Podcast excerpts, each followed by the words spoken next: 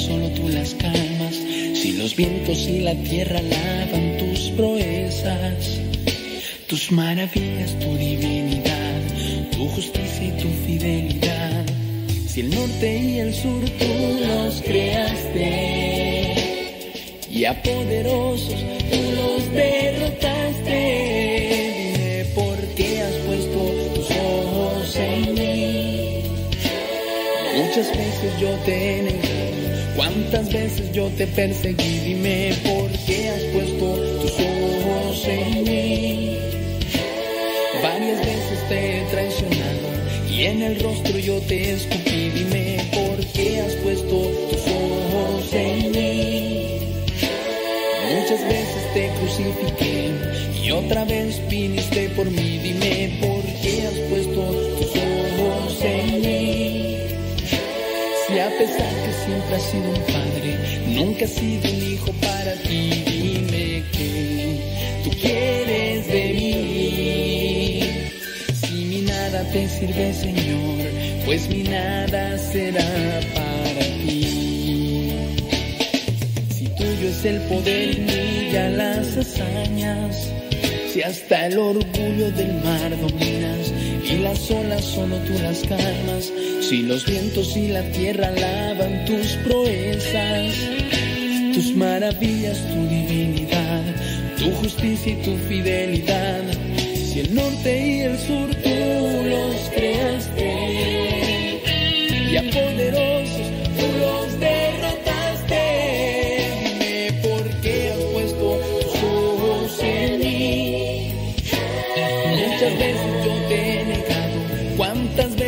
te perseguí. Dime por qué has puesto tus ojos en mí. Varias veces te he traicionado y en el rostro yo te escupí. Dime por qué has puesto tus ojos en mí.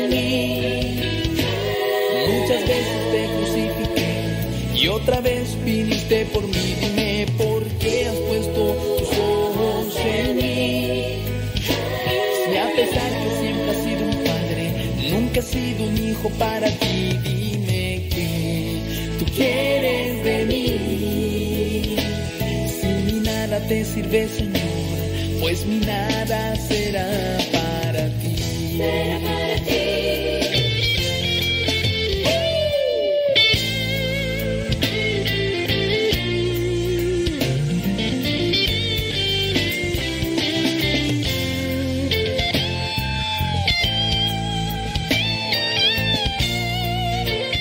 Muchísimos thank yous. Gracias, Radio María. Muchas gracias por darnos esta oportunidad, Juan Mortain. El día mm, sabadito. Sabadito, sabadito, sabadito. Saludos hasta Riverside, dice Nayibe Lua. Allá en Riverside, California. Gracias. Saludos desde Rosa Valdés desde las montañas de Colorado, allá en Colorado, Estados Unidos. Lorena Sánchez, allá en Nashville, Tennessee. Gracias. Saludos María Marta L. Hernández desde La Merced, California. ¿Cu- cuán- ¿Cuándo irá a ser el día que nos escuchen allá en La Merced, Guanajuato, municipio de Acámbaro? Eh, ¿a ¿Cuándo? No, pues allá a medio. Saludos, dice hasta- Marcela Sánchez hasta Nebraska, Omaha, Nebraska. Gracias. Saludos a Eleazar y Betty Galván allá en, dice, quién sabe dónde.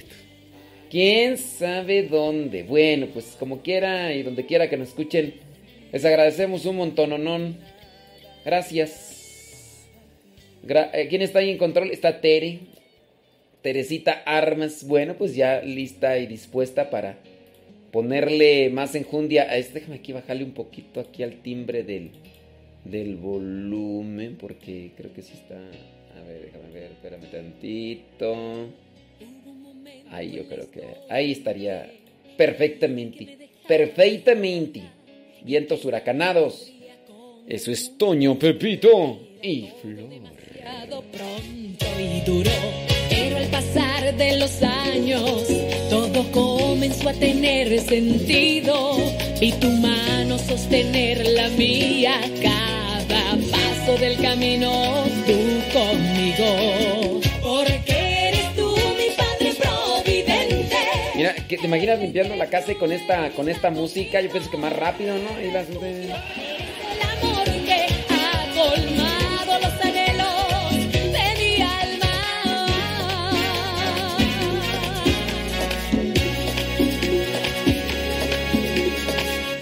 descubriendo tu amor en los detalles de lo cotidiano y que aún en las cosas pequeñas tú estabas, Señor, pendiente de ellas.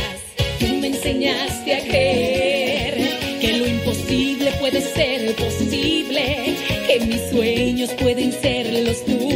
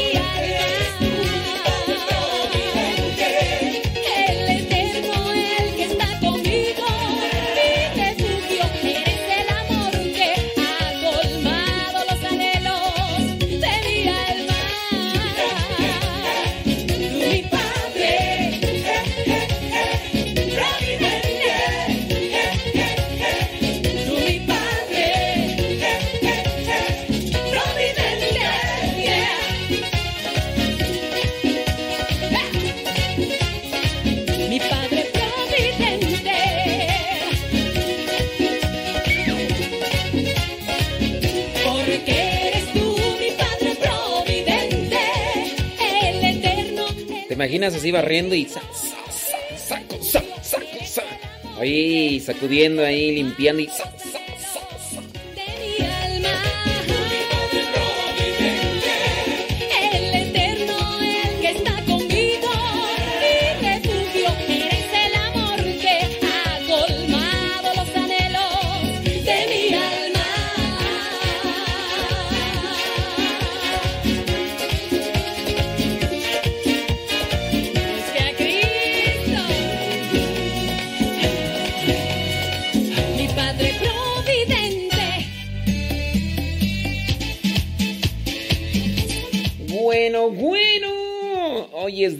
15 de agosto. 15 de agosto. Día de la Asunción. Saludos a todas las... Asunción. Es, es ascensión, ¿no? No, no, no, no, no, no, no, no. O sea, yo sí sé que es la Asunción. Pero a, las, las mujeres se llaman Asunción o Ascensión. O hay de los dos. Yo, conozco uno de, bueno, e, es uno de los padres de nuestra comunidad. De hecho, es hermano de generación. J. Asunción. J. Asunción. Dice Eve Given que está picando papaya. Ándele pues. Saludos Alma Álvarez de allá en Denver, Colorado. Dice mm, eh, originaria de Tenango del Valle de México. En donde dice que es la fiesta hoy. Sí, miren, Tenango del Valle, no conozco tú. Bueno, es que Tex- Texcoco, el Estado de México. Sí, o no, sí, sí, sí hizo la machaca o no se hizo la machaca. Ah, qué bueno, vientos huracanados. Ah, ok, está bien. Está bien, ahorita. Sí, porque eh, ahorita checamos ahí eso. Sí, sí, sí. No, pues ahí tú, ahí chécale. Square. Ándale, sí. Sí. Ándale, es que acá un hermano me está preguntando que quiero. Este. Saludos, dice, desde Bell Gardens, dice Berta Ramírez. ¿Es Asunción o Ascensión? Saludos, dice Hilaria Isidoro desde Tampa, Florida, gracias. Anel Ramos en Houston, Texas. Dice, dice Nayibé que anda limpiando con las bendiciones. Pues yo pienso que las bendiciones han de estar, han de estar limpiando, tú estás en el chat. Que, que, anda limpiando con las bendiciones, está acá en el chat metida, anda, hable y ¿tú crees que? Ay, me imagino ya con las bendiciones ahí, las bendiciones ahí. ¡Ay, mamá! Ay, no quiero que llegue sábado, mamá, porque tú luego, luego nos pones a limpiar, tú. ¡Ay! Ay, yo toda la semana limpia, ustedes no hacen nada, ándenle, órale, apúrenle. Yo acá estoy acá es que yo acá estoy la, soy administradora del chat, entonces, um, tengo que revisar uh, si, si uh, alguien pone algo malo y, yo la quito, o sea, es una gran responsabilidad porque te imaginas, o sea, o sea, que alguien se meta y ponga algo malo y, y que yo no lo quite o, y que va a decir el padre Modesto, o sea, me deja de administradora del chat y lo, no, ay no, o sea, o sea, apúrenle bendiciones, apúrenle mis bendiciones. Yo acá estoy, estoy trabajando, ah, esto es, esto es un trabajo duro, ¿eh? muy pesado, o sea, porque uno debe estar así, o, sea, o sea, al 100, o sea, debo de estar yo al 100 porque, este, oh, no, Dios quiera, no, Dios no quiera, o sea, porenle bendiciones. Yo imagino también al pobre viejo, al sacrosanto y virginal viejo, ahí lo trae tú. Y tú también no te hagas que la Virgen te habla, o sea, dale el ejemplo a las bendiciones. O sea, yo toda la semana, yo de, o sea, de pe a pa, del ping pong papas, chivirín, chivirín, con, con, con, con eh, ustedes nada más sábado y un rato, o sea, en la tarde ya más al ratón, ¿verdad? O sea, ustedes ahí, PlayStation, Fortnite y todo el rollo y no, o sea, pónganse en las pilas, o sea, ¿cómo? O sea, no, apúrenle. ¿O me equivoco? Vamos a decirle al señor, eh, señor es Cástulo Lúa, ya vamos a cambiarle de nombre el sacrosanto y virginal esposo, en vez de Carlos Lúa, ser Casto Lúa o Carlos Cástulo. Vamos a ponerle Cástulo, ¿no? Pues se escucha más chido. Señor Cástulo Lúa, manifieste si se me equivoco, por favor. Sí, no, no, cuidado, o sea, oh, o sea, o sea que el día de mañana tú. El día de mañana este y que el día de mañana ya, oye, ¿y tú, y dónde anda aquella? Pues, que ya no se aparece. Oye, que se enojó. Que se enojó porque que, le dijiste que andaba nada más en el chat metía. Pues, ¿y a poco no era verdad? o sea, ¿se, ¿se molestó porque dije la verdad o qué? No, pues imagínate, hombre. Ay, Dios mío, santo. Apóranle bendiciones. Ya escucharon, o sea, Ping pong, arribotota, arribotota y chivirín, chivirín. Órale. Ping pong, arribo papas. Oh my goodness. Déjame checar acá a ver qué onda, a ver si no. O sea, es que está manejando acá el chat, tú sabes. Oh. ¡Ya! ¡Es sábado! Aflojen, aflojen, más relajados. Hoy más relajados que de costumbre. Oye, entonces, ¿las mujeres qué son? ¿Asunción o ascensión? Mm, Asunción. Sí, no, porque mi, abuelita sí se llama, ¿no? ¡Amá! Voy a echarle un grito a mi mamá. Amá, ¿verdad que eh, mi abuelita se llama Asunción? sí, yo digo que se llama Asunción. Es que de repente vas creciendo, no sé si te ha pasado que vas crece y crece y crece, crece y crece. Y, crece y crece. Y te acostumbras eh, a, decirle así de un nombre a tu abuelita. Por ejemplo, yo nunca le dije abuelita. Ni yo creo nunca le voy a decir. Ya nada más tengo mi abuelita materna y a mi abuelito mm, materno también. Yo nunca me acostumbré, bueno, nunca nos acostumbraron a decirle abuelita. No. Mm, yo, le decía a mi mamá Lola, mi mamá Lola. Entonces yo asumo que se llamaba Dolores. O Dorot, no, que, que se, se, se llamaba Dorotea. Mi abuelita se llamaba Dorotea. Y, y en este caso, mi abuelita, creo se llama Asunción, pero nosotros le decimos, decimos Chona. Sí, ya te imaginarás.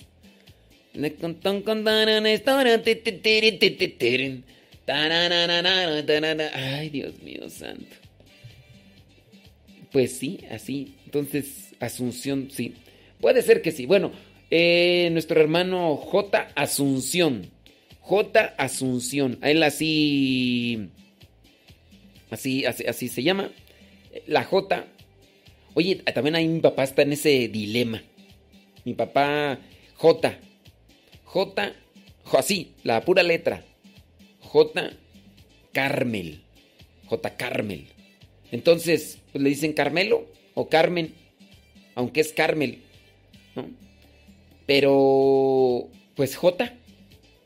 ¿Por, qué, ¿Por qué las secretarias de antes no, o sea, como que todo lo querían abreviar, ¿no? Y entonces ahora el dilema, oye, ¿cuál es tu nombre? J. Carmel. O sea, José, no, J. o sea, porque en el acta de nacimiento J. Así como J en inglés, ¿no? Pues en inglés a lo mejor sí, no sé si en inglés haya nombres nada más con una sola letra. De J. Pero no sé si te diste cuenta, sí, pues que muchos de los nombres de nuestros... Mm, nuestros así, de nuestros abuelitos y así con, con, una sola letra. Regularmente pienso que J, ¿no? O M. M-A. María o Marta o quién sabe qué, o sea, pero sí, de los, del conflicto así de, de mi papá le dicen, ¿cómo te llamas? J. Carmen. Eh, ¿José o no? ¿Jaime? ¿Jorge? ¿O Juventino? ¿O Genaro? Porque Genaro también se escribe con J, ¿eh? No con G. Aunque regularmente nosotros nos hemos acostumbrado a escribir Genaro con G de gato y es con J de jajaja. J de jajaja. Entonces, este, ahí está esa cuestión. Ahí está esa cuestión. ¿Qué cosas no? Dice Norris, dice que su abuelita se llamaba Basilia y siempre, y siempre le decían Arcadia. Ah, no. Ah, no, la abuelita y la bisabuela, Basilia y Arcadia. Qué nombres, ¿no? Santo Dios Todopoderoso. Oiga, vámonos al santoral de Dios. Oiga, puede mandar. Estamos un poquito más relas, oiga. Oiga, oiga, oígame, no. Estamos un poquito más relas, así que afloje, váyase neutral y calmantes montes, alicantes pintos, pájaros cantores Creo que hay mucho estrés para estresarse de la nada. O sea, pues qué, qué, qué pasotes con tus zapatotes, ¿no? No sé si te ha tocado. Hay gente que, que se estresa hasta de, de que no se ha estresado. Ay, hoy no me he estresado tú. Ay, no, necesito estresarme. Así como. Necesito algo así como para entrar así. No, sí, es que, ay, yo. Sí, a ver, ¿qué, busco? Ya sé, voy a hacerle pleito al programa del Padre Modesto. Yo voy a armarle pleito al programa del Padre Modesto porque como que necesito, oye, le voy a decir que su programa es superficial, que él es payaso, que no sé qué. Ay, Dios mío santo, Dios poderoso. Pero bueno, bueno, bueno. Dice... ¿Qué tú? Acá hay una pregunta, no sé si me están echando pleito, déjame ver. Dice, una pregunta, si hoy es día de fiesta, Hoy no se puede visitar a los enfermes para poner la unción de los enfermes. Yo solicité a un sacerdote ese servicio y dijo que buscara otro porque estaba de fiesta. Qué pena. Saludos desde New York. No, pues reza. Reza por, por ese sacerdote. Sí. No, pues hoy, mira. Hoy es solemnidad. Le hubieras dicho, padre, pero hoy no es fiesta, es solemnidad. sí, pues, ¿qué quieres que te diga? Pues son, pretextos, ¿no? Son pretextos. Mira, una cosa es que a veces uno no, no sepa dar una respuesta clara. ¿verdad? Mira, ¿qué, qué dirían de mí si ahorita en este momento llegara alguien y me dijera, padre, este, queremos que la unción de los enfermos. Y yo le digo, ¿sabe qué? Este, busque otro padre porque estoy en programa de radio.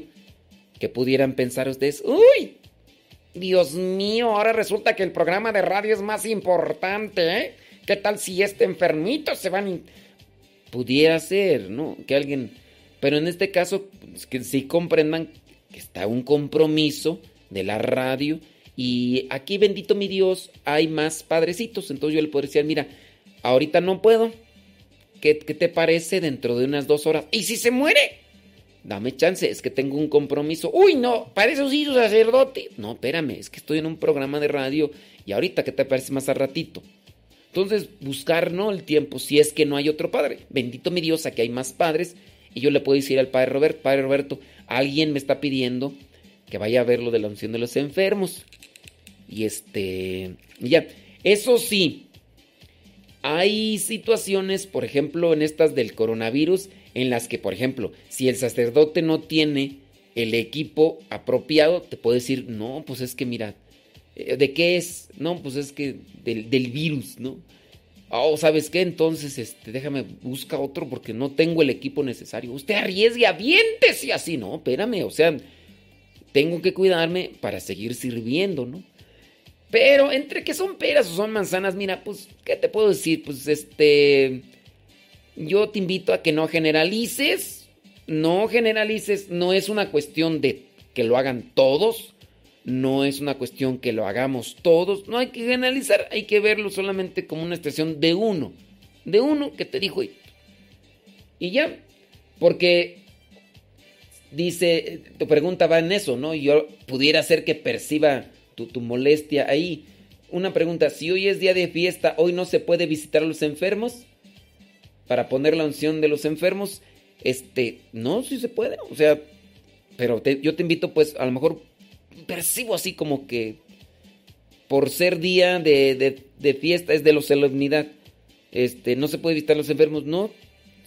Donde sea, o sea, se puede, nada más que también te digo, hay veces que uno no sabe expresarse. No sé, hay que también mirar de ese lado y no generalizar. Eso sí, yo te invito, este, Consuelo Salas, no, no, no, no vayas a generalizar. No creas que, que todos somos así. Habemos unos peores. Pero sí, este, reza por el padrecito y mejor pues busca otro padre. Yo, cuando, si hay personas que me han pedido favores en relación a los sacramentos y yo lo que hago es encauzarles. Claro, en ocasiones me piden favores eh, que, no, no, no, me alcanza para poder conectar. Por ejemplo, em, me hablaron de Tlaxcala me hablaron de Tlaxcala y entonces me dijeron, ah, no, es cierto, en Puebla. Me hablaron de Puebla y para los que ubican México, pues saben que estamos como a dos horas, ¿no? Entonces me pidieron un favor, le dije, no, es que estamos muy distantes. Oye, pero otro padre aquí, mira, lo veo difícil porque era en, el, en plena situación pandémica donde ya todo eso, ¿no? Le dije, pero vamos a hacer algo. Yo estoy ahorita en programa, no puedo ir porque tengo programas de radio y todo eso. Pero vamos a hacer algo. Déjame decirlo en la radio. Alguien de Puebla que me pudiera dar el contacto de un sacerdote. Yo no conozco sacerdotes de allá. No es que nos conozcamos todos, a pesar de que somos tan poquitos. Y, lo dijimos, lo dijimos en el, en el programa de radio. Y por ahí hubo tres, cuatro de los radioescuchas de allá de Puebla, que, que nos escuchan allá también en Radio María, y que nos pudieron dar el contacto de los sacerdotes y dentro de los cuatro o cinco opciones que teníamos, mira, bendito mi Dios, uno pudo llegar con este enfermito y creo que pues ya después se nos adelantó, ya se, pero pues sí hay que buscar las formas, ¿no? Si tú vienes y yo te digo, no, pues sabes que yo no puedo, este, podemos decirle, a ver, pues, déjame buscar acá al padre o déjame buscar acá, si es cuando, cuando se puede aquí.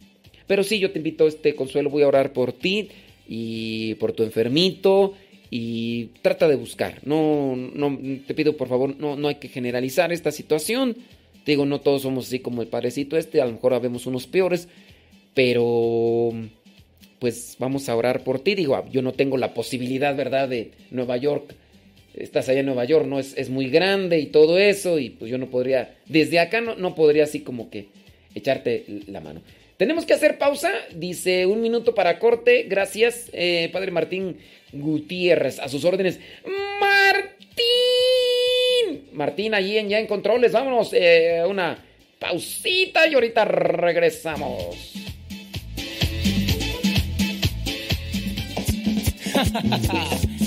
¿Quieres saber quién es mi papá? Echa pa' acá,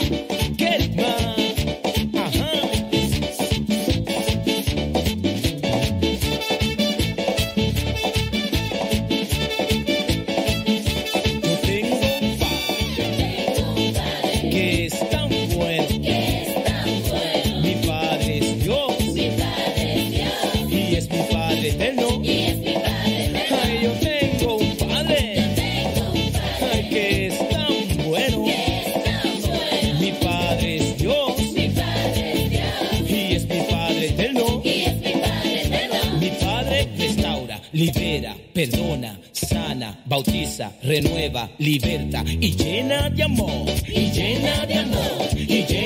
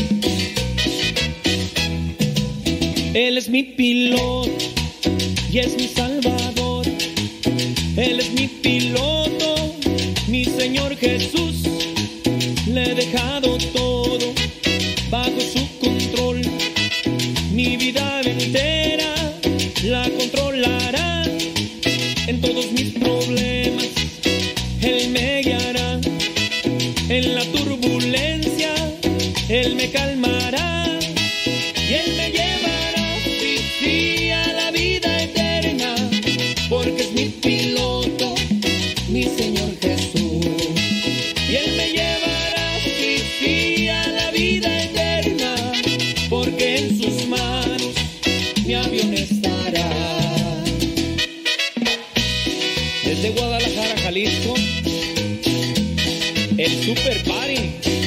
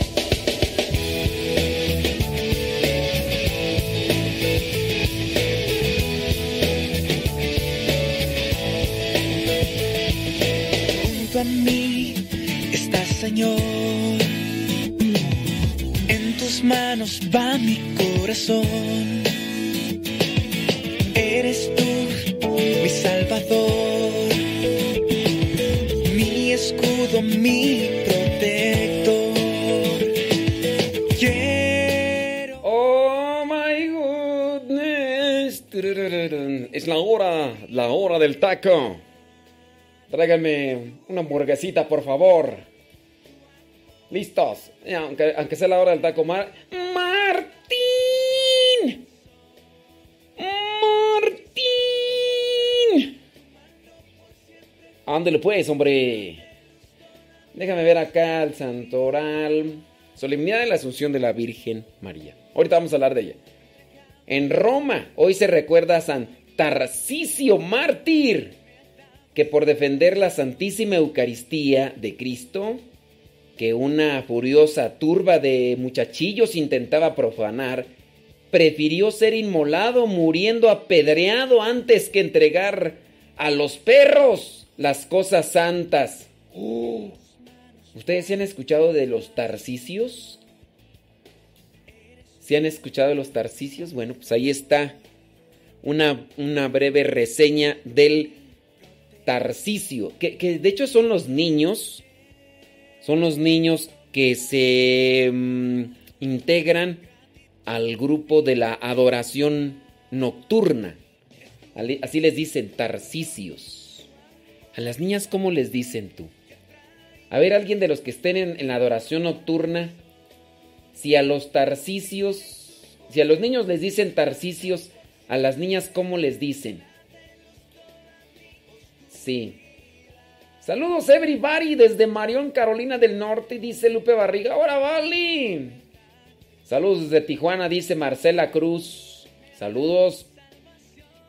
Dice ya se zambutió unos tacos al pastor.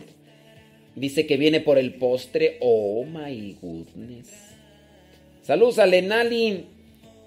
Dice Martín. Dice que a las niñas les dicen Inesitas, o sea, por Santa Inés. Inesitas, así les dicen. No, no, no, no les dicen tarcicias, no andes inventando tú. Ay, nomás eres buena para inventar, hombre. Les llaman Inesitas. Y a los niños, es que no es así, se refleja en la en las virtudes de un santo, no es nada más de ¿cómo les ponemos? A ver cómo se nos ocurre, no. Ya escucharon porque se les dice tarcicios a los niños. A los niños tarcicios. Déjame ver, déjame ver aquí. Una docena de tacos. No, pues yo pienso que con una docena no te llenas. Dice, porque no he comido. No, yo pienso que con una docena no te llenas. Tú has de pedir como una hora de tacos. Con eso yo creo si te llenas. Una docena. Una, una docena te los comes en un santiamén. Bueno, el día de hoy también la iglesia tiene presente a los santos Estratón, Felipe, Eutiquiano, mártires. Estratón, Felipe, Eutiquiano. También la iglesia, oiga, y, ciertamente a los niños que pertenecen al... A los niños que pertenecen al... Tatatatatán, tatatatatán, los niños que pertenecen a...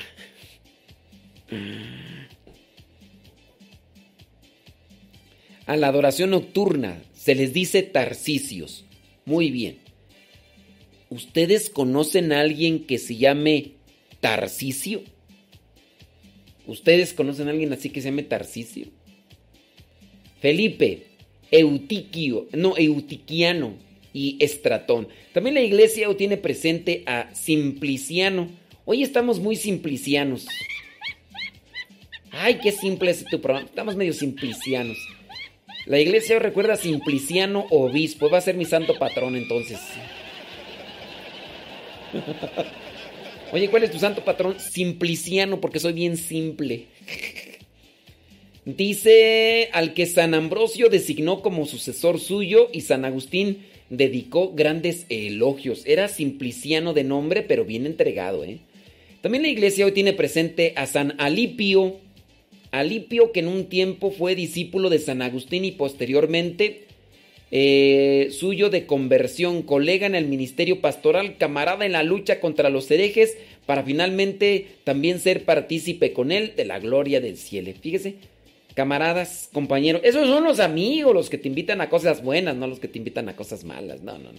También la iglesia tiene presente allá en Alemania a San Alt, Altfredo, fíjate con T, ¿eh? Altfredo, no es Alfredo, sino Altfredo fue obispo. Y dice que murió allá en el año 874. La iglesia tiene presente a San Esteban. San Esteban, rey de los húngaros, allá en Hungría. Y... Ah, dice que la memoria se celebra al día siguiente. Pero hoy, hoy es el día de la muerte, o sea que sería mañana, ¿no? Entonces, mañana. Pero como mañana es domingo, pues va. Sí, hay algunos santos que se les tiene presente el día de su muerte y también el día, pues el día que les dedica la iglesia, pero tiene presente el día de la muerte. La muerte como entrada al cielo, la muerte como entrada con Dios. Así como hay algunos que recuerdan más el día de su bautismo que el día de su nacimiento.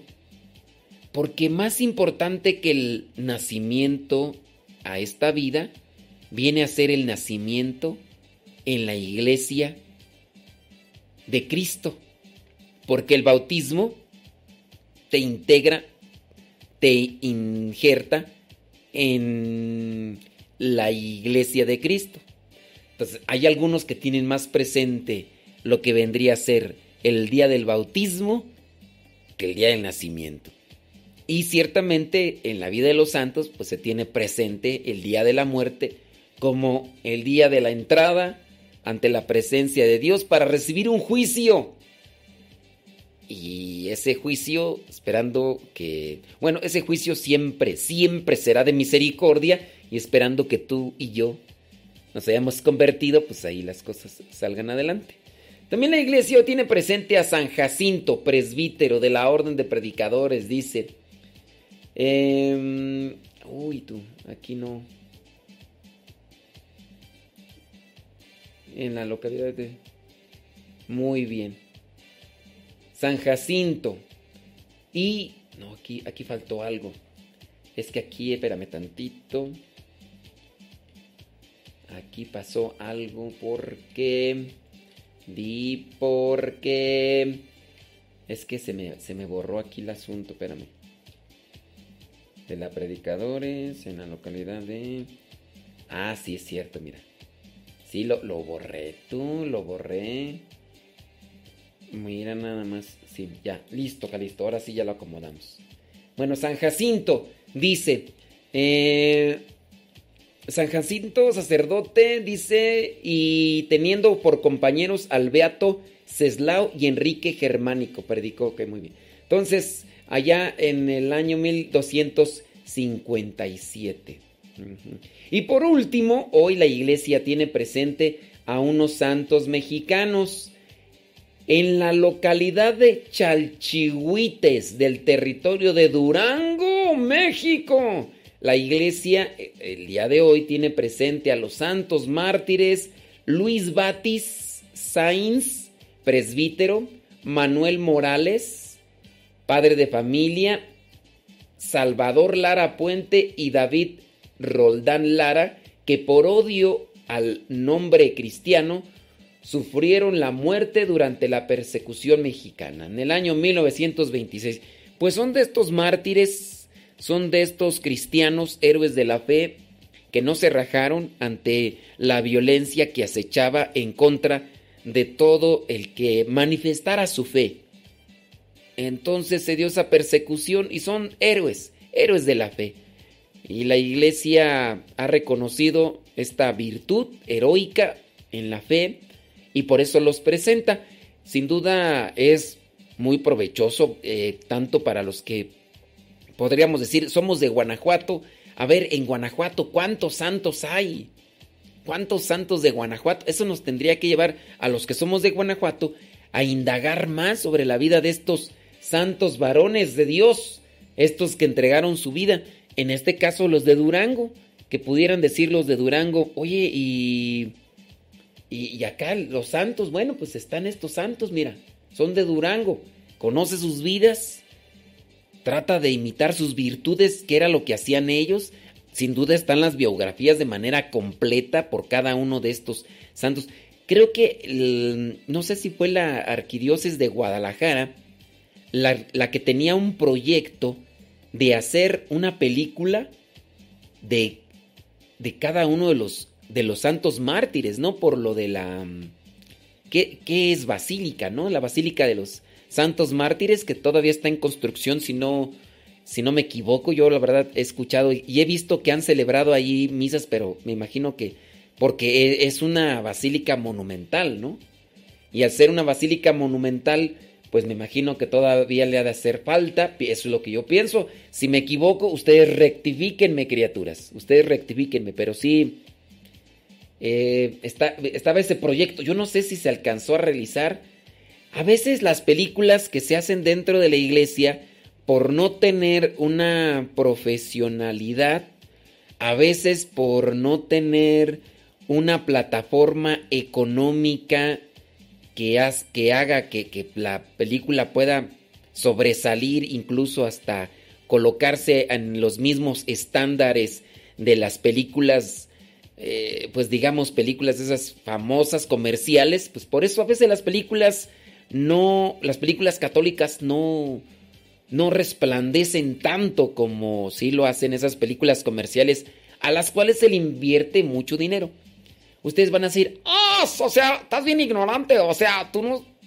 O, sea, mira, chécate, o sea, te voy a decir un nombre de una película mexicana que así resplandeció, así como tú dices. Este, esa película, o sea, mis respetos, o sea, ahí estuvieron, o sea, estuvieron ahí actores, estuvo por ejemplo Eduardo Verástegui, o sea, mi brody, mi carnal, de hecho ahí tengo su WhatsApp.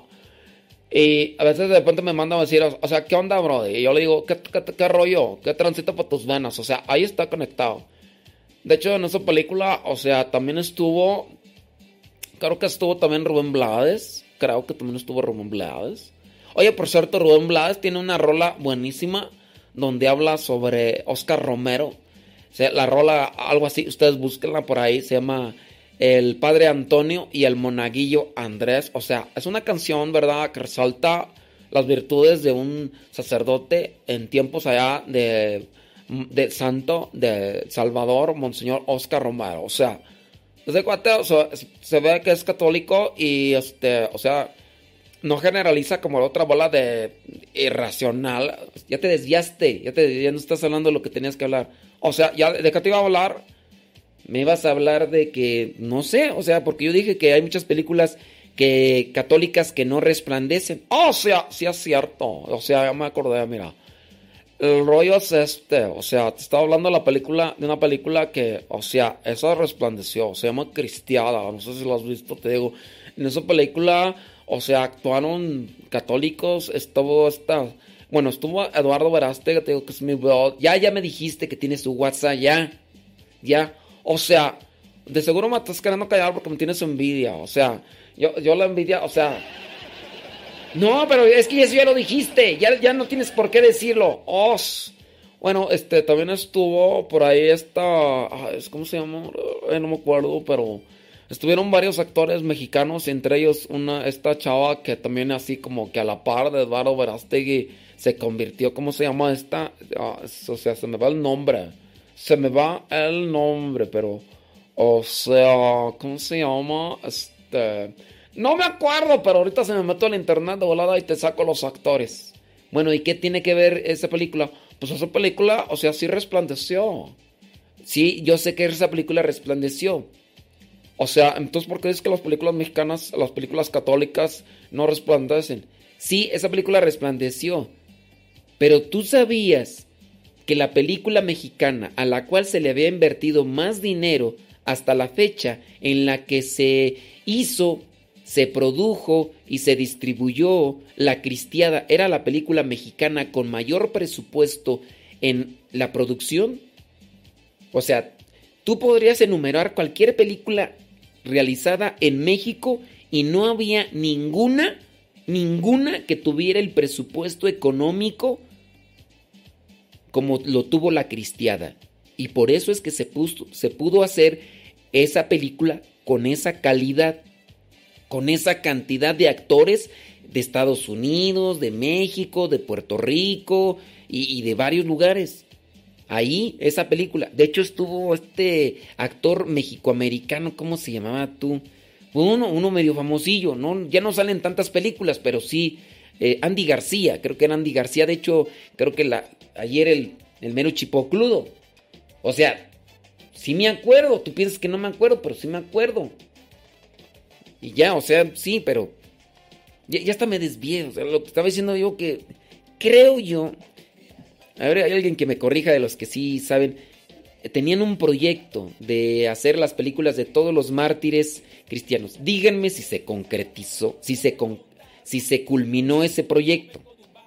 Y ya que nos digan a ver dónde se pueden ver esas películas o reseñas de estos santos, porque hay mucha gente a la que no le gusta leer y muy seguramente va a decir, oye, pues mejor dígame de una película de los, eh, de los santos y de eso, porque... Y si están estas, estos proyectos, aunque no sean muy así fulgurantes como otros, pues sería interesante, ¿no? Para mirar qué onda con todos los santos mexicanos que mm, no los tenemos presente. Yo así del que tengo así presentes San Bernabé Montoya, porque lo mataron en, en Valtierrilla, Guanajuato, pero ahí en Tarímbaro, Michoacán, ahí cerquita donde está el seminario. Y, hasta que no llegué yo a Tarímbaro, es un ranchito, de veras, un ranchito, así pequeño. Lo recorres en tres patadas, así. Y de hecho, ahí fue donde comenzó la, la Nueva Valladolid. Para los que saben de historia de México, saben a qué me refiero cuando digo la Nueva Valladolid. Y los que no saben qué es la Nueva Valladolid, si son de Michoacán y no saben qué es la Nueva Valladolid, mmm, pobres criaturas.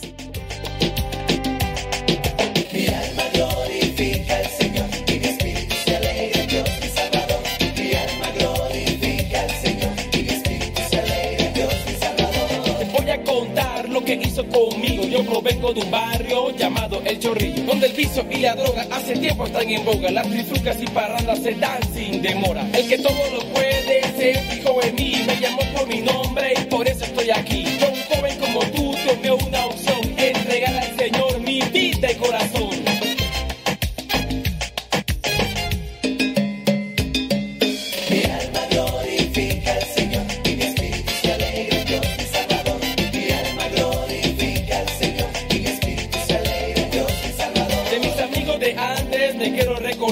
quedaron recluidos en la granja penal. Otros muy tranquilos en la paz de un cementerio. A tiempo me salí de esa vida sin remedio. Otros en cambio aprendieron a vivir de las drogas, de las armas y con ellas presumir. Que me juzgue mi Dios, mi divino creador, que mi vida tomó y me dio una mejor.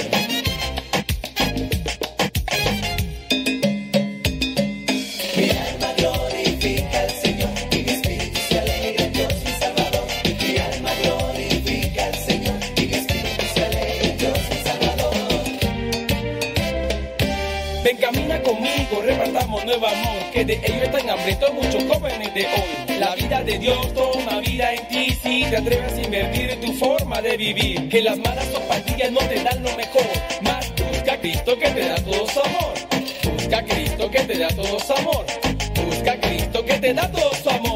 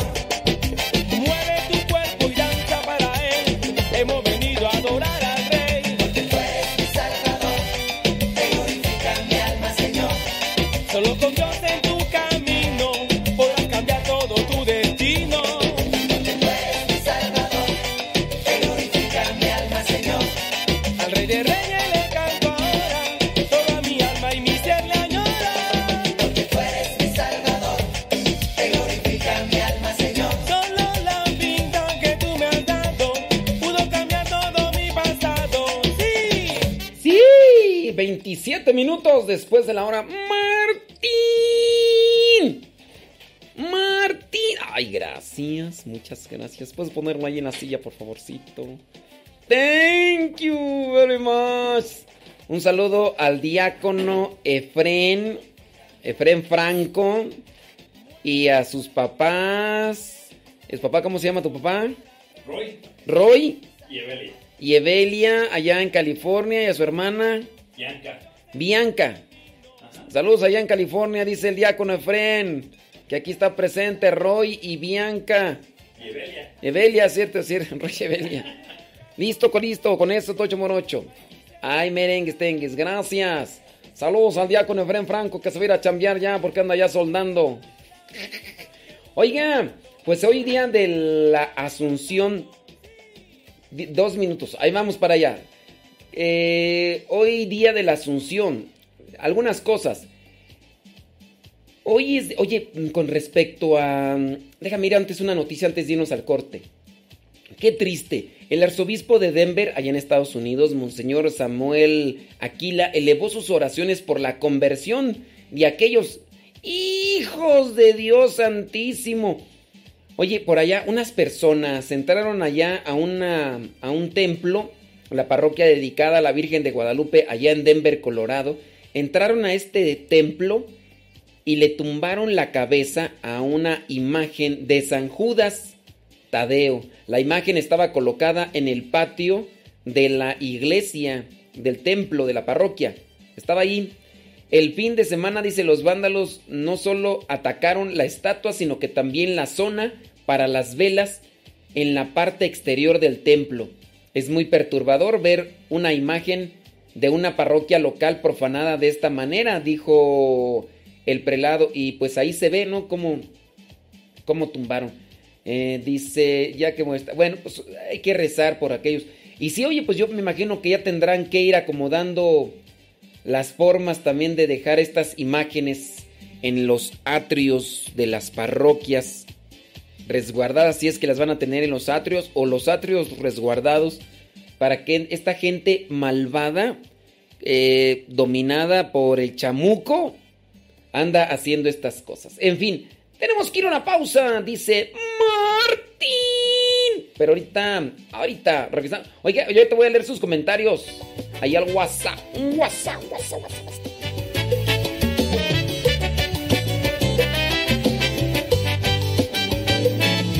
Yo quiero ser voz de color se mezcle una sola con todas las demás.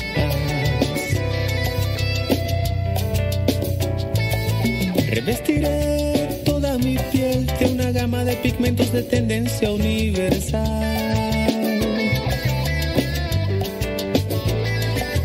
Yo quiero ser voz de color que se mezcle una sola con todas las demás.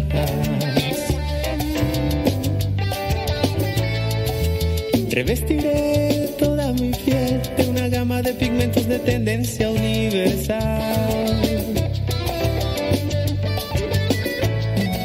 Y mi voz será tu voz, tu canto, mi canto, mi risa, tu risa, tu llanto, mi llanto.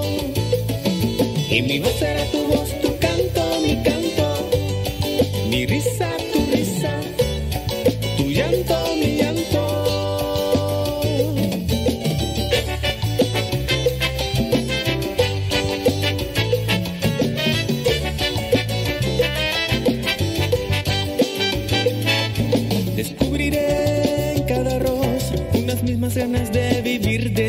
de luchar, de ser.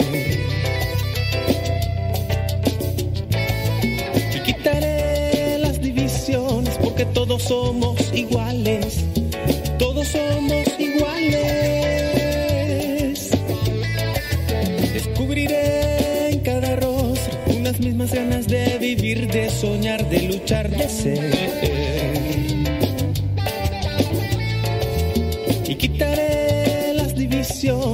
Todos somos iguales. Todos somos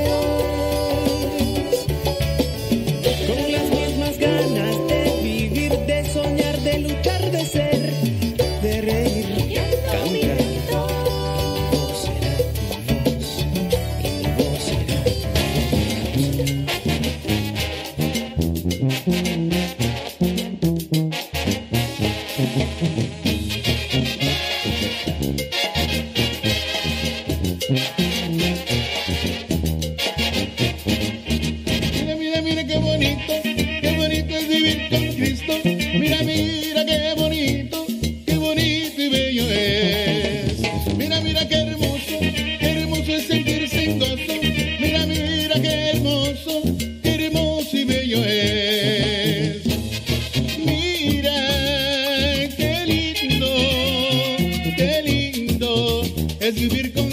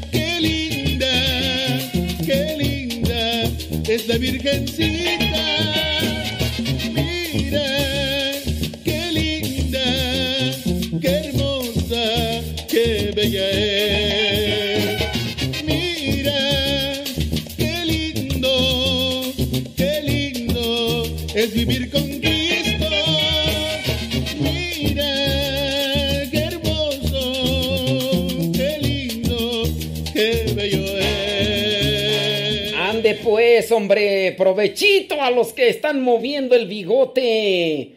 Y no porque estén bigotones o... No, no, no. Porque están, están comiendo. Están comiendo. No, pues provechito. Hay que darle gracias a Dios por lo que tenemos, aunque sea un taco de frijoles. Dicen que lo que importa es el hambre. Claro.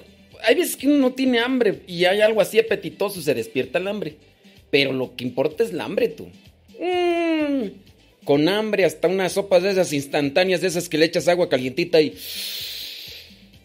Dicen, a mí no me creas, dicen que esas sopas, si les pones unos dos sobrecitos de esos de té, de esos, sobrecitos de té, si se los pones y ponle suficiente agua, ponle, es más, saca esas sopas instantáneas, ya voy a decir, está recomendando comer sopas, a lo mejor ya no digo nada. Iba a dar mi receta, pero. Oigan, si es, si es día de la Asunción de María, vamos a ver si la- las personas colaboran y interactuamos. La Virgen María murió o no murió. ¿La Virgen María murió o no murió? ¿O fue elevada al cielo viva? E- Está el dogma de la asunción de la Virgen María. Mira, dice... eh. Hace 70 años se proclamó el dogma de la asunción de la Virgen María.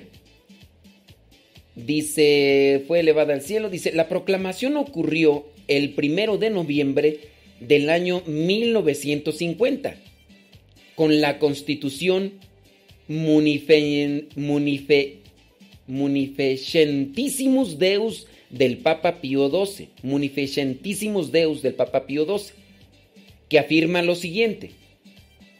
Después de elevar a Dios muchas y reiteradas preces y de invocar la luz del Espíritu de la verdad para gloria de Dios omnipotente que otorgó a la Virgen María su peculiar benevolencia, para honor de su Hijo, Rey inmortal de los siglos y vencedor del pecado y de la muerte, para aumentar la gloria de la misma augusta Madre y para gozo y la alegría de toda la Iglesia, con la autoridad de nuestro Señor Jesucristo, de los bienaventurados apóstoles Pedro y Pablo, y con, bueno, hace 70 años, esta verdad de fe revelada por Dios a través de la Biblia, de la sagrada tradición, recuerda que el cuerpo y alma de la Virgen María fueron glorificados y llevados al cielo. El catecismo de la Iglesia señala que la importancia de este dogma radica en la relación de la resurrección de Jesucristo y la resurrección de los fieles. La asunción de la Santísima Virgen constituye una participación singular en la resurrección de su Hijo y una participación de la resurrección de los demás cristianos. San Juan Pablo II en una de sus catequesis sobre la Asunción explicó que mientras para los demás hombres la resurrección de los cuerpos tendrá lugar al fin del mundo, para María la glorificación de su cuerpo se anticipó por singular privilegio. Es un dogma de fe. ¿Qué es un dogma de fe? Es una verdad revelada. Es una verdad revelada. ¿Quién la revela? El Espíritu Santo. Contemplando el misterio de la asunción de la Virgen es posible contemplar el plan de la providencia divina. Al declarar el dogma de la asunción, el Papa Pío XII no quiso dirimir si la Virgen murió y resucitó enseguida o si marchó directamente al cielo. Muchos teólogos piensan que la Virgen murió para asemejarse más a Jesús, pero otros sostienen que ocurrió el tránsito de María o dormición, que se celebra en Oriente desde los primeros siglos. Entonces ahí también queda respondida la pregunta que estamos haciendo. ¿La Virgen murió o no murió?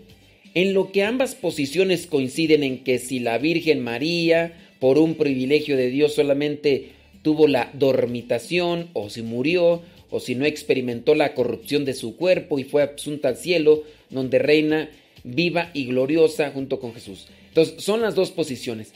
¿Qué es lo que nos dice un teólogo, en este caso, el padre An- José Antonio Fortea?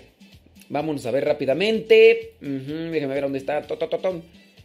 El padre eh, José Antonio Fortea dice... mm. En ese documento el Papa aseguró que la Inmaculada Madre de Dios, siempre Virgen María, cumplido el curso de su vida terrena, fue asunta en cuerpo y alma a la gloria celeste. Si alguno, lo que Dios no quiera, os hace negar o poner en duda voluntariamente lo que por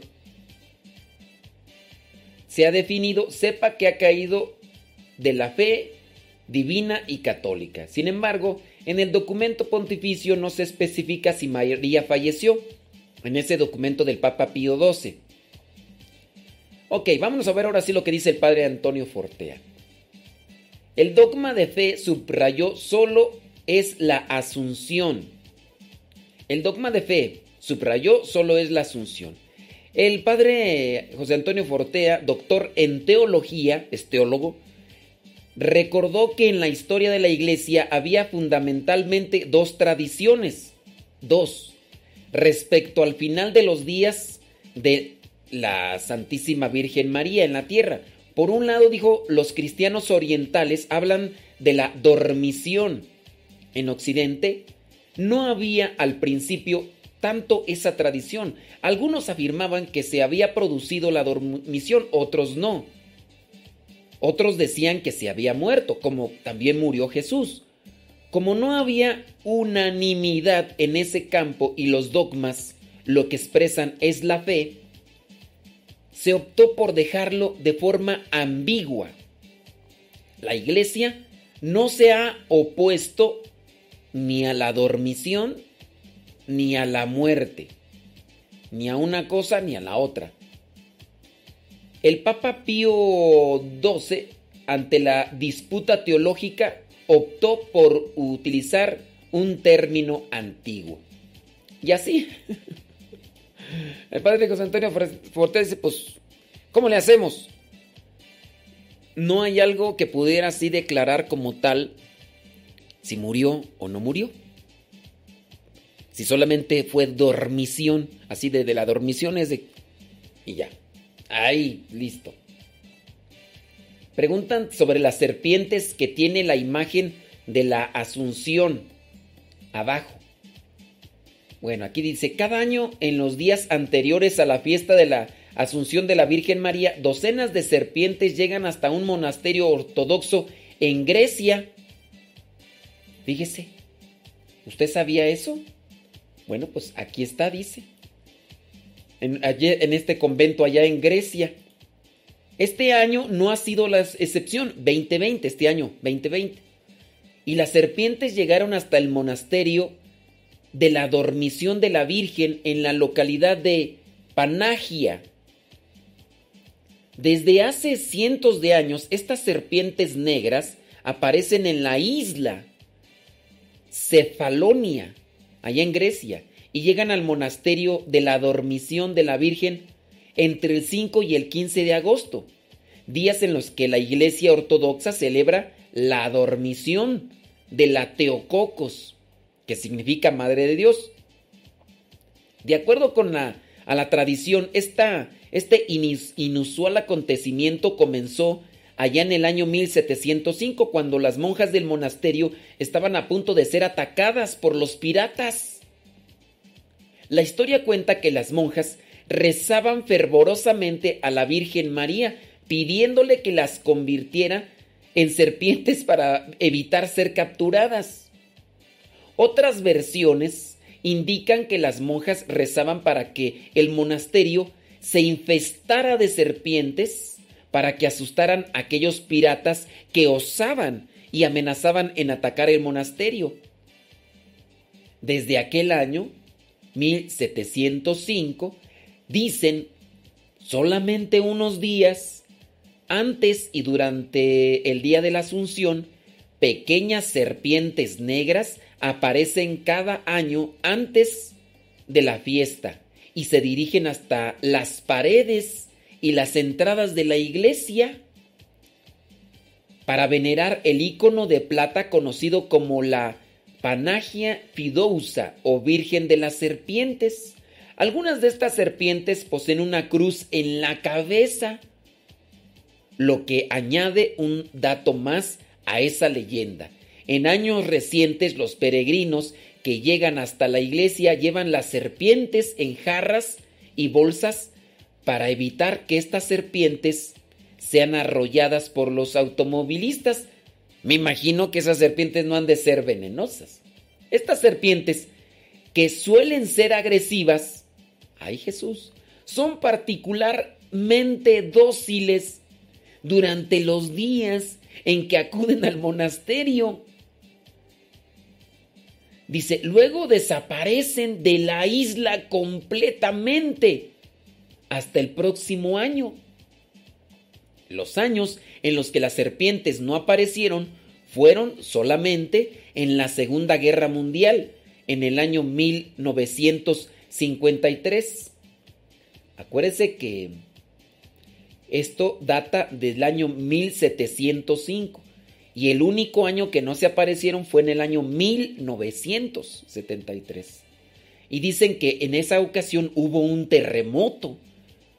Y ese día no miraron a las serpientes. Cada año la isla celebra a la Teococos. Y pues así. Y aquí estoy mirando el video, tú. Santo Dios.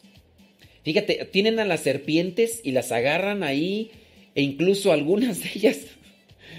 Pues estos sacerdotes ortodoxos, son, es que son de Grecia, eh, agarran las serpientes y las tienen ahí. Y ahí andan las serpientes, mira tú. Dicen que algunos, mira, pues ahí te las ponen en unas como vitrinas de cristal. ¿Qué cosas, no? Ay, Jesús. Bueno, pues, dato curioso. ¿Habrá una explicación científica? A lo mejor, a lo mejor. Pero ¿por qué nada más? Y se acercan allí y aparecen en la isla y pasan esos días y se, y se- se desaparecen. ¿Eh? ¿Qué tal? Bueno, vámonos a... Ya mencionamos esto de los 70 años. La historia de la Asunción y por qué es un día de precepto en muchos países. Los católicos de todo el mundo celebran la solemnidad de la Asunción de María el 15 de agosto conmemorando la subida gloriosa a los cielos de la Virgen María. Sin embargo, si bien el día de la celebración es relativamente nuevo, porque tiene apenas 70 años, su historia tiene raíces en los primeros siglos de la Iglesia. En el numeral 1246 del Código de Derecho Canónico indica que esta fiesta es de precepto, es decir, una solemnidad en la que el católico tiene la obligación de participar de misa. Ahora, esto de ser misa de precepto, recuerde usted que también tiene una directriz en correspondencia a lo que vendría a ser la conferencia episcopal.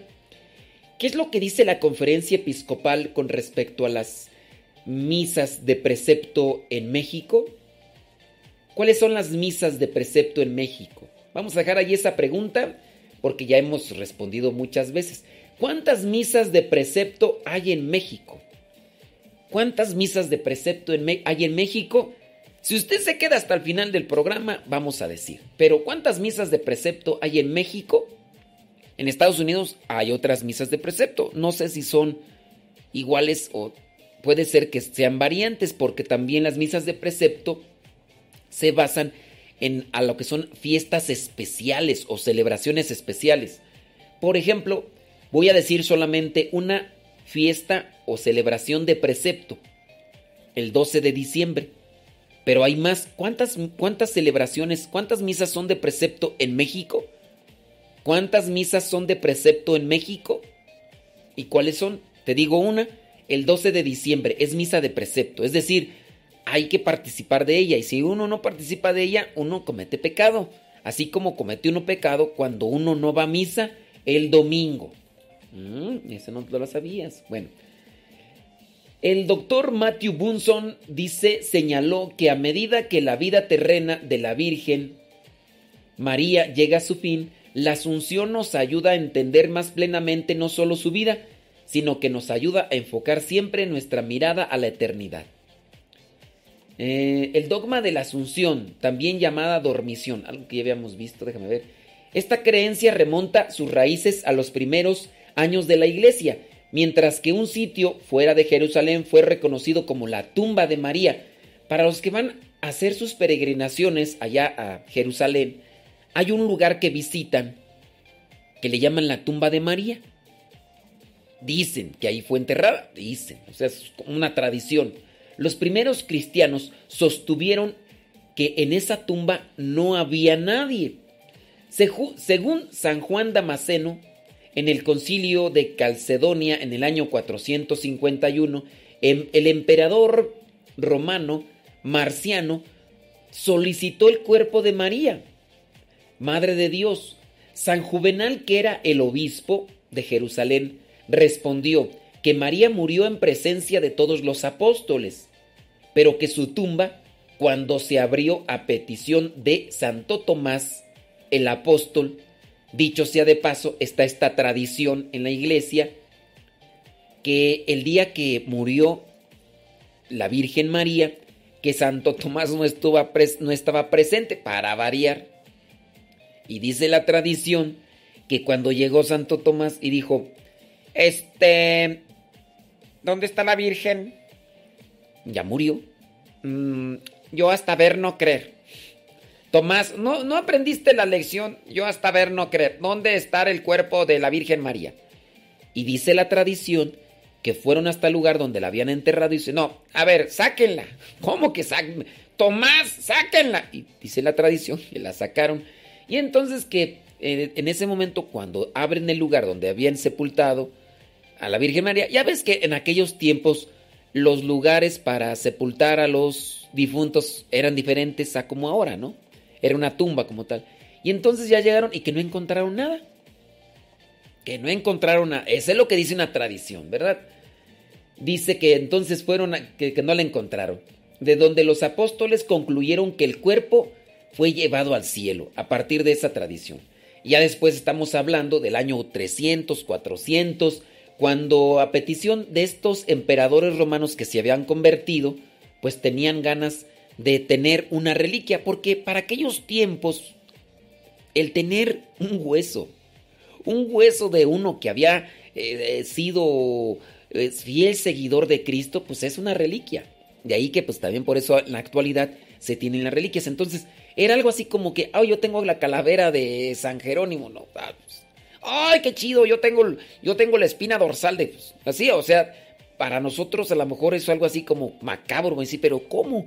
¿Cómo que anda rondando el dedito del tal santo por aquí por allá? Pues, pues es que pues son cuestiones de fe que a lo mejor tú no comprendes, pero así como nosotros tenemos por ahí algunas reliquias de pedacitos de la tela y todo lo demás, pues bueno, entonces a partir de, estos años 300, 200 o de los primeros, de- se dice esa tradición de Tomás, pues como una leyenda, pero se dice que ya desde ahí se decía que el cuerpo de María, de la Virgen María, de María Santísima, había sido llevado al cielo.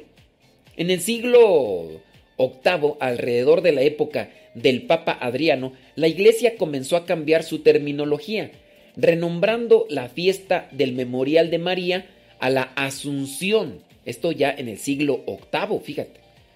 La creencia de la Asunción de María fue una tradición muy extendida y frecuente meditación en los escritos de los santos a través de los siglos. Sin embargo, nunca se definió oficialmente hasta apenas hace 70 años, cuando fue declarado el dogma. En el año 1950, el Papa Pío XII hizo esta declaración infalible, ex cátedra, o sea, esto nadie lo mueve, en la Constitución Apostólica Munificentissimus Deus, definiendo oficialmente que María había sido llevada al cielo en cuerpo y alma. Para nosotros, pues está definido que vamos ante, la presencia de Dios en alma. El cuerpo se queda aquí, es el que se sepulta o el que se eh, incinera. Pero al final de los tiempos, cuerpo y alma en cuerpo glorioso ante la presencia de Dios. Bueno, con la autoridad de nuestro Señor, ah, bueno, ya eso ya lo leí, lo que dijo el Papa. El decreto que fue aprobado de antemano por la diócesis de todo el mundo, el Papa, que ya lo leí eso. Lo que también es notable sobre el dogma agregó es que usa el tiempo pasivo, enfatizando que María no subió al cielo por su propio poder, como lo hizo Cristo, sino que fue elevada al cielo por la gracia de Dios. De ahí la diferencia, asunción y ascensión. Asunción fue llevada, ascensión sube por su propia cuenta. Solamente ascendió Jesús. María fue asunta al cielo. De ahí la diferencia. ¿Habría algo más apropiado? Ok, pues ahí está con relación a la Virgen, a la asunción de la Virgen María. Y pues sí, se dice que esta tradición de que ella fue llevada al cielo y en cuerpo y alma, pues está desde los apóstoles con Tomás, Tomás, Martín, Martín. Y así la cuestión. Ya casi el tiempo se nos termina, pero le agradezco mucho que nos haya acompañado. Oiga, yo tengo por ahí una pregunta. A ver, déjame ver rápidamente al WhatsApp. WhatsApp, WhatsApp, WhatsApp, WhatsApp, WhatsApp, WhatsApp. En el WhatsApp, a ver este, si alguien nos dice cuáles son, cuáles son las... ¿Cuáles son las misas de precepto? ¿Cuáles son las misas de precepto en México? Taca, taca, tan, ta, te- Déjame ver, déjame ver, déjame ver. Ya, ¿y a qué hora nos vamos a despedir? ¿Ya me despido o qué? Es que dice Martín, ay Martín, no andas muy... Ah, Martín, hoy andas muy cortante, Martín. Martín, hoy andas muy cortante. Martín. Gracias. Muy bien. Te digo, pues, hombre, ya me están acachando. Ya, ya acá me están criticando por las sopas instantáneas. Oye, ya mejor no digo nada de las sopas instantáneas. Es que yo las di- yo, yo solamente dije. Lo que importa es el hambre. Si, si uno tiene hambre y uno no tiene. Oye, pues si yo. Oye, yo no voy a comer sopas instantáneas porque hacen mal. Quiero una, una hamburguesita. Mm, mm, de carnita doble. mm. No, es, también hacen mal. Oh, pues, entonces, un, quiero una pechuguita, un- una pechuguita empanizada. No, eso no, eso, es muy caro. Oh, pues no tengo más que esas sopas. Yo nomás lo dije por referencia a eso de que hay veces que, nada el pato y hay veces que, ni agua bebe. Hay veces que nada el pato y hay veces que ni agua bebe. Nada más que ustedes se quedaron con la de la sopa, pero yo lo que quería enfatizar era sobre el hambre. Lo que importa es el hambre, aunque no tengamos la comida suculenta que algunos de ustedes tienen. Ya, ya me voy a ir, ya, ya, ya me, di cuenta que se quedaron con lo de la sopa. Ay, de veras, Dios mío. Vámonos, Martín. No es cierto. Antes de eso, voy a decir cuántas son las misas de precepto según la Conferencia del Episcopado Mexicano que lo describe ahí en su página de la CELAM, en la página oficial. Solamente son cuatro fechas de precepto en México. Misas de precepto. Ahí van, apúntenlas. Ya mencionamos. Voy a mencionar las más importantes, las primeras para que se le queden más. La del 12 de diciembre, ¿ok? 25 de diciembre, ¿ok? Primero de enero, ¿ok? Ya, sencillo, ¿no? Y la última, la solemnidad del cuerpo y sangre de Cristo, Corpus Christi, el jueves posterior a la solemnidad de la Santísima Trinidad. La solemnidad del cuerpo y la sangre de Cristo. Son solamente cuatro que México tiene como misas de precepto. Obviamente todos los domingos. Ya, dice Martín que ya nos vamos. ¡Martín! ¡Martín! Señores, señores, nos escuchamos próximo sábado si Dios no dice otra cosa. Aquí en el programa La Hora del Taco se despide su servidor y amigo el Padre Modesto Lules, misionero servidor de la palabra de los lunes de 7 a 7.50 por si usted nos quiere escuchar. ¡Vámonos! ¡Martín!